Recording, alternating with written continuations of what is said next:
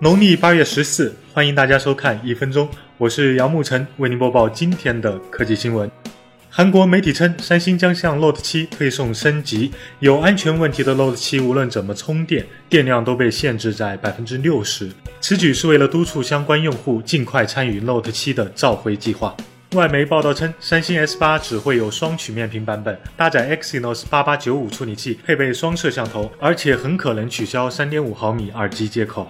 近日，NVIDIA 发布了计算卡 Tesla P40 和 Tesla P4，将用于人工智能、深度学习和神经网络推演，采用 Pascal 架构、16纳米工艺。Tesla P40 配备3840个牛处理器，24G GDDR5 显存，功耗250瓦；P4 配备2560个牛处理器，8GB GDDR5 显存，功耗75瓦，分别在十月、十一月开始发货。GFX Bench 刚刚公布了 iPhone 7系列的 GPU 跑分成绩，iPhone 7 T-Rex 跑了97帧每秒，曼哈顿59.1帧每秒，而7 Plus 分别为96.5帧每秒和52.4帧每秒。两项成绩相比 6S 和 6S Plus 分别提升了20%和40%。A10 的 GPU 架构尚未明确，很可能是新一代的 PowerVR 8XT。今天 iOS 十和 watchOS 三正式推送，但有用户 OTA 升级时设备变砖，变砖后可以通过 iTunes 来还原，但数据将丢失，所以更新前请备份好你所有的不可描述。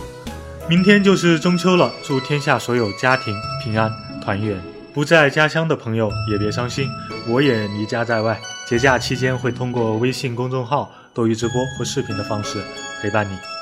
中秋节一分钟也要放假，想及时了解科技新闻的可以微信扫码关注。极简又拉风，每天一分钟。